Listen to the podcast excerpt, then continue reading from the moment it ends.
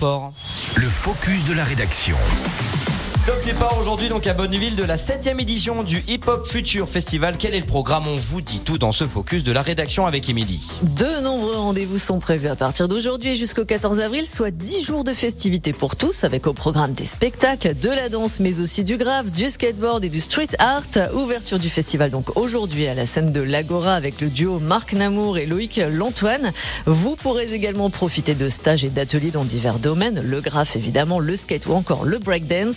Parmi les grands rendez-vous, l'ouverture samedi du village Street Art. Et alors apparemment, à ce qu'il paraît, à ce que l'on m'a dit, le programme s'annonce très riche pour cette seule journée. Exactement, les inscriptions pour les battles de breakdance seront ouvertes dès 11h. Les équipes s'affronteront dans plusieurs catégories à partir de midi devant un jury de renom.